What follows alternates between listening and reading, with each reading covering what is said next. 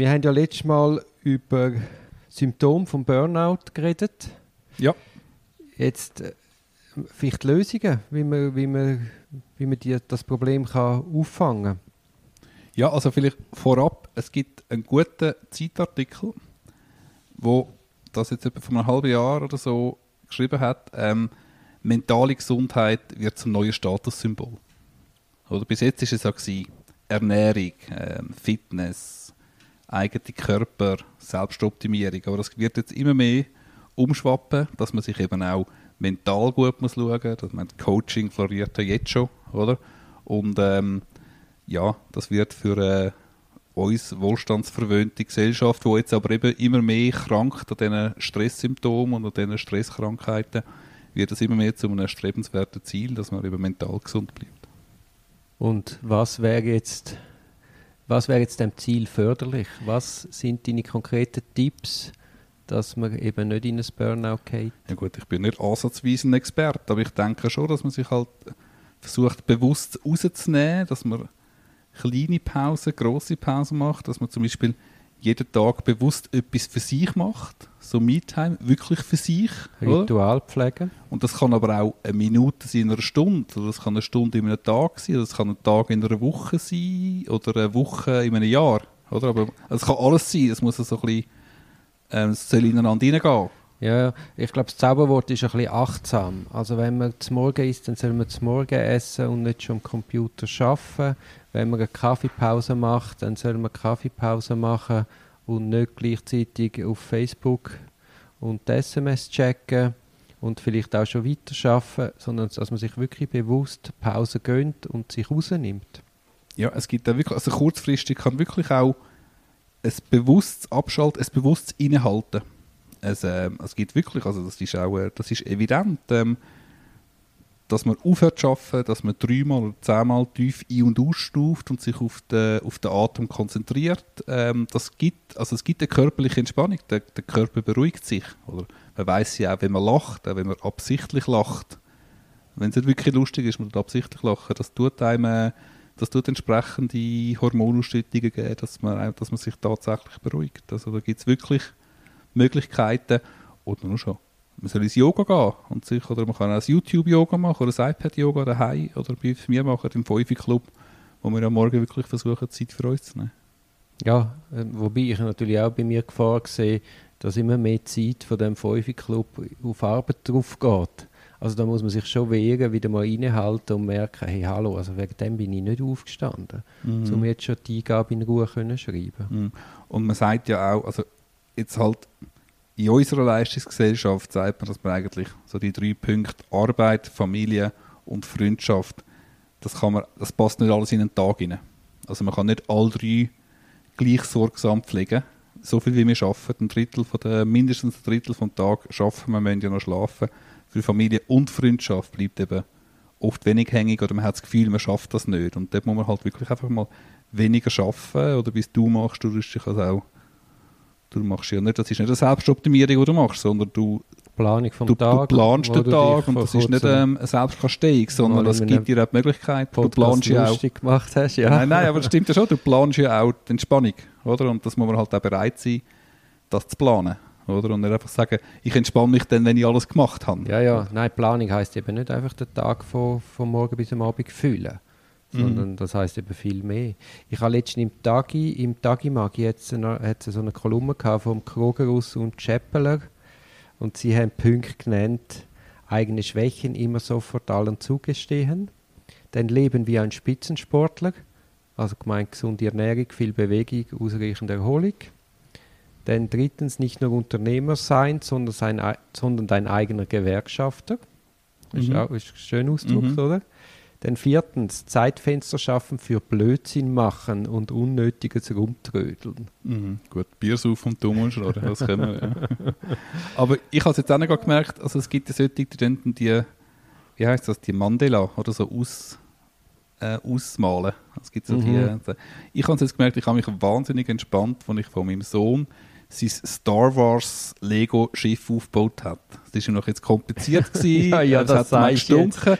und ich habe mit einer Begeisterung in drei Abend habe ich mich dort reingestürzt. Das hat mich komplett oben runtergefahren. Also das ist auch etwas, also, also sich Fertigkeiten aneignen, die halt nicht äh, unbedingt mit Denken zu tun haben. Oder, ähm, Also ich finde zum Beispiel auch, Ja. auch Bücher lesen am Abend, wo du in eine komplett aktiv etwas machst und in eine komplett andere Welt eintauchst, dann schlafst du nachher automatisch viel besser. ja, das ist ähm, faszinierend und betrüblich zugleich. Also ich kann eine halbe Stunde lesen und schlafe sofort ein. Ich kann aber locker zwei Stunden Netflix schauen und schlafe schlaf nicht, ein. nicht Völlig ein. etwas anderes. Ja, das ist das ist völlig völliger. Blödsinn am, Anfang, am Abend noch Netflix. Blaulicht konsumieren. Ja.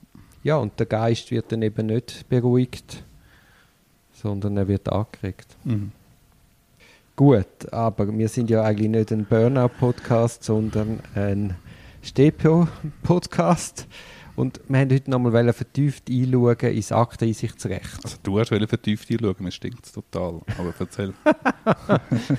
Das ist jetzt unter, ich verbuche jetzt das unter dem Kapitel Umblödeln. ähm,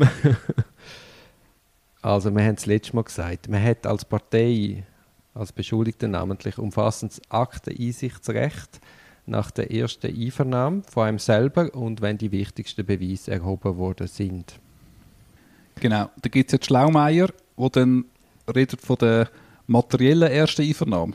Ja, ja, Die genau. grossen Fälle, die können, eine mat- eine erste Einvernahme können sich über Tag bis Woche erstrecken. Ja, genau. Lass mich noch schnell zurückgreifen. Es ist ein Teil, ein Teilteil vom rechtlichen Gehör, wo aus RMK 6 fließt und auch in der BV statuiert ist. Wenn man das StPO Artikel 101 Absatz 1 anschaut, dann ist dort die Rede von spätestens. Grundsätzlich ist der Staatsanwalt frei, wenn er einem Akte in sich gewähren will. Einfach dann muss er umfassen. genau, ich kann schon früher, das machen ja viel. Ja, ja, eben. Es ist, wie Ja. du, glaube schon letztes Mal gesagt hast, grundsätzlich reibt man sich da nicht. Jeder kennt die Spielregeln und dann gibt es eben so ein paar Spezialisten, wo, obwohl umfassend Einvernahme durchgeführt worden ist und der Beschuldigte halt die Aussage verweigert hat, dass dann davon redet, ja, das ist jetzt nicht umfassend einlässliche Einvernahme gewesen. Wir haben noch zwei Fragen und jetzt geben wir die Akten darum noch nicht. Ja, genau. Und das ist halt auch in der, äh, der Fluch von dieser Abtrennung von den Verfahren, oder? Dann trennen das Verfahren ab, dann hat man äh, bei Mitbeschuldigten keine Akteneinsicht und so umgehen sie eigentlich die ja durchaus verteidigerfreundliche äh, Bestimmung von einer relativ schnellen Akteneinsicht und gehen sie mit den Abtrennungen. Ja, aber eben, sagen wir, wenn du eine effektive Verteidigung hast, dann weißt du das ja auch durchzusetzen. Also du bist dann einfach mal ruhig, machst keine Aussagen und das wissen ja die Staatsanwälte auch und entsprechend führt dann das dazu, dass man sich einig wird. Genau, ja. Und das macht im Übrigen auch keinen Sinn, wenn man die beschuldigte Person stundenlang irgendwelchen Unsinn lässt reden. Also grundsätzlich äh, haben ja alle etwas davon, wenn man die Akten kennt und dann stringent auf den Punkt keine Aussagen machen Genau, man muss einfach als beschuldigte Person teilweise halt, äh, die Nerven behalten und man sollte sich nicht überraschen lassen. Hast du das schon viel erlebt, dass deine, deine ganz wenigen Klienten von dir, die, die Aussagen machen, ich habe gehört, das gibt es auch bei dir, dass die Klienten schon Aussagen machen. Nein, Spaß beiseite, das haben wir ja beide. Äh, Ja, die logisch, reden, es gibt durchaus auch Situationen, wo man wo muss man aussagen. reden, dass du dann wirklich überrascht worden bist. Jetzt haben wir dann noch einen neuen DNA-Hit oder jetzt haben wir noch eine Videoaufnahme, wo wir dir erst jetzt zeigen, die wir vorher nicht gezeigt haben. Die Überraschungsmomente, die sind bisher, habe ich auch schon erlebt, oder? Dass man dann, also, ich bin auch schon reingelaufen, mein Klient, aber eigentlich in der seltensten Ja, aber auf was ist er denn reingelaufen? Er hat gesagt, ich habe den Diebstahl nicht gemacht. Ja, aber da haben wir einen überraschenden DNA-Hit. Und, und nachher? ja, ja, dann Sagt er dann, der Klient ist nicht schwer beeindruckt und sagt, ich bin es gewesen, sondern meistens bleibt er auf seinem Standpunkt. Und dann ist man irgendwann zurück im Gefängnis, diskutiert es mit ihm und schaut, dass er das zugesteht. Und äh, wenn das natürlich bei, bei einem Serieneinbrecher hast und der Staatsanwalt das so machen dann hast du einfach viel länger und das Ergebnis wird hinten raus das gleiche sein. Ich meine, mehr Schlägerei im Stadtlofer Platz, wo vier, fünf Beteiligte und jeder sagt etwas anderes und dann hat man sich völlig verrennte Aussagen, irgendeine Notwehraussage und dann kommt äh, die perfekte Videoaufnahme, hohe Qualität, die einfach das Gegenteil, äh, das Gegenteil beleidigt und dort kann man sich eben fragen, dort sollte, sollte man einfach noch nichts ausgesagt haben, bevor man nicht, bevor man nicht kann abschätzen was sind ungefähr äh, die möglichen Beweisergebnisse, die könnten reinfließen, sollte man eigentlich keine Aussagen machen. Ja, weil man die Glaubhaftigkeit zerstört. Ja, aber grundsätzlich ist es bei beiden so, oder bei vielen Verteidigerinnen und Verteidigern, so, bevor man eine Akteneinsicht gehabt hat, sagt man in der Regel eigentlich nichts. Oder? Also als Grundregel, das, der sollte man aber nicht sakrosant nachhängen, sondern muss einzelfallweise auch einen anderen Entscheid treffen. Ja gut, das ist jetzt ein, ein anderes Thema als Zeitpunkt von der Akteneinsicht. Ich sehe es eigentlich in den meisten Fällen in meiner Praxis wenig Probleme mit der Akteneinsicht. Wie ist das bei dir? Ja, das haben wir glaube ich auch schon, schon gesagt. Nein, nein. Ja, genau. Ich hatte jetzt so einen Fall, wo man wo man eine Einvernahme hatte, dann sind dem Klient ganz viele Videos und Bilder vorgehalten worden. In der Einvernahme an sich wird natürlich nicht der Inhalt der Videos beschrieben, sondern heißt ein Vorhalt, Video, bla bla bla. Aber den Inhalt kann ich jetzt anhand vom Protokoll quasi nicht mehr reproduzieren. Und jetzt hat man zwar der Staatsanwalt das Protokoll rausgegeben von dieser Einvernahme, will man aber die beiliegenden Videos und Bilder nicht geben.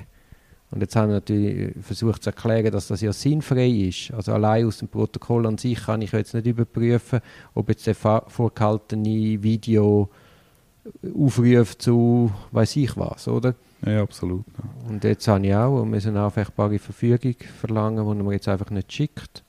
Aber mhm. irgendwann werde ich die Akte haben und bis ich halt nicht habe, gibt es keine Aussage. Ich weiß mhm. gar nicht, warum man blöd tut, weil im Endeffekt gönnt er nichts. Mhm. Oder Kannst du mir seine Taktik erklären, warum er jetzt da zurückhalten? Nein, dann müsstest du mir den Fall detaillierter erklären. Ist es ein Haftfall? Nein, nein. Ja, dann hast du ja alle Zeit der Welt. Ja, ja. ja. Ich habe noch ganz ein, andere, ein anderes Thema in diesem Zusammenhang, das letzte eine gute Kollegin an mich herangetragen hat. Im Jugendstrafverfahren. Das behandeln wir eigentlich halt stiefmütterlich. Das ist eigentlich ja, nach, nach, der StPO machen wir. nach der machen wir die JStPO, ja. genau. Jedenfalls ist es bei der, im Jugendstrafverfahren so, dass ja die Jugendanwältin oder der Jugendanwalt die Haft erstmal selber kann anordnen kann, sozusagen der Siebentäger. Finde ich im Fall super. Kann selber anordnen, ja. Findest du super, aber warte jetzt mal noch. Und dann bist du, in, du bist in der Hafteinvernahme mit deiner Klientin, mit deinem Klient und nach der Hafteinvernahme eröffnet sie die Verfügung, sieben Tage Haft. Es ist auch das eine Verletzung vom rechtlichen Gehör, wenn du voran nicht die Akte bekommen hast als Verteidiger und noch kurz hast können dazu Stellung nehmen. Weil sie sagt ja, aber Sie, Herr Kollege, Sie können ja Beschwerden machen als Obergericht in den zehn Tagen. Äh, nachher sind längstens die sieben Tage vorbei, es gibt eine Anhörung vor dem Zwangsmaßnahmengericht. Also korrekterweise müssen wir doch nach der Hafteinvernahme müssen wir äh, die Einvernahme kurz unterbrechen oder während der Hafteinvernahme ist dem Verteidiger und dem Klient. Klient zum Plädieren auf die, auf die Haftverlängerung. Kann man zum Beispiel einen Protokollnotiz machen, was Punkte und erst dann wird die Verfügung mhm. Aber hast du das verlangt? Nein, es ist mir angetragen worden, ähm, dass das ein Problem ist. Ähm, ich bin manchmal während der Sache mich angetragen, weil ich im ja Sachvorstand bin und wären so problematische Punkte aber der, der das dich ja. angetragen hat, dann würde ich empfehlen, das in der Einvernahme an, an Jugendanwalt anzutrennen und das ist meistens gar kein Problem. Genau, also man soll einfach sagen, ja genau, und dann macht man noch ein Protokollnotiz, wo man ähm, die Gründe sagt. Das ist ja noch wichtig nachher für den Zwangsmaßnahmenrichter, der später die Akten anschaut, sieben Tage später, sagt, aha, die Verteidigung hat dort schon auf den und den Punkt hingewiesen. Das ist in diesen sieben Tagen ist ihm nicht nachgegangen worden, also kann man durchaus schon am Pflock einschlagen nachher für die Verlängerungsverhandlung? Oder? Meine Erfahrung ist, dass dort die Jugendanwälte sehr sensibilisiert sind auf das und das ist eigentlich immer Diskussion. Ich denke nicht, dass das Problem ist, aber Aha. in der Regel ist es nicht so. In der Regel kommt nachher einfach die Verfügung. Es findet keine Akteneinsicht statt zwischen der Hafteinvernahme und der Verfügung von dem Siebentager. Aber es findet eine Diskussion statt. Vielleicht findet eine Diskussion, aber du musst ja Akten sehen, bevor du diskutieren kannst. Ja, ja, aber Also, nein, also ich hatte noch nie ein Problem gehabt. Gut, ja. Aber eben, man muss sich dieser Problematik als Anwalt bewusst sein und halt sich entsprechend einbringen. Genau. Gut, jetzt noch ganz ein kurzer Punkt. Konfrontationsrecht und Akteneinsicht. Ja. Also quasi das Konfrontationsrecht ist das Recht von der beschuldigten Person, respektive von der Verteidiger, allfällige Belastungszeugen oder Mittäter Fragen können zu stellen. Damit man das kann, muss man natürlich vorgängig Akteneinsicht haben. Absolut, haben wir im letzten Podcast schon. Genau. Das checken sie nicht immer. Sondern sagen eben, ja, wer checkt es nicht immer? Also es ist natürlich auch eine Hohlschuld von der Verteidigung. Unbedingt, Also du kannst ja. dich nicht darauf verlassen, dass dann der Steher dir schon alles Wichtige zustellt, sondern das ist in meinen Augen ganz klar eine Hohlschuld, wo man muss kommen und sagen, ich will alles, auch sauber dokumentieren, was man bekommen hat, weil falls sich dann erweisen sollte, dass man eben nicht alles bekommen hat, dass man entsprechend kann intervenieren kann. Ja gut, aber wenn der Zeuge X vorgeladen wird und du hast kein Anzeichen dafür, dass der Polizei schon befragt worden ist und der Staatsanwalt weist dich nicht auf das hin, dann kann man, ist das auch nicht ganz fair gespielt, oder? Ich würde trotzdem, ich gehe immer proaktiv rein Mhm. und verlange Mhm. allfällige Ich Akten. bin jetzt noch selten auf dem falschen Fuß verwünscht worden, aber ein Kollege von uns hat doch mal erzählt, das ist jetzt der, nur, hängt nur fast damit zusammen, sie an eine Berufungsverhandlung gekommen bei Obergericht und dann hat er mit der Verhandlung angefangen und dann kommt auf einmal der erste Zeuge rein, der noch befragt wird vom, vom Obergericht. Aber das wird doch mittels Verfügung mitteilt. Nein, nicht mitteilt worden. Und dann haben sie ihm noch gesagt, das steht aber in Nein. der Vorladung. Nein, es ist nachher hat er es moniert, unser Kollege, hat es moniert und weißt du es nicht mehr. Und nachher haben sie gesagt, ja, aber sie hätten eine Akteneinsicht verlangen, hätten sie die Vorladung gesehen. Oh. No. Also man muss eigentlich, wenn du sagst, für eine Hohlschuld, wo man eigentlich kurz vor der Verhandlung, muss man nochmal das Aktenverzeichnis holen. Mache ich ab und zu, aber nicht vor jeder Hafen.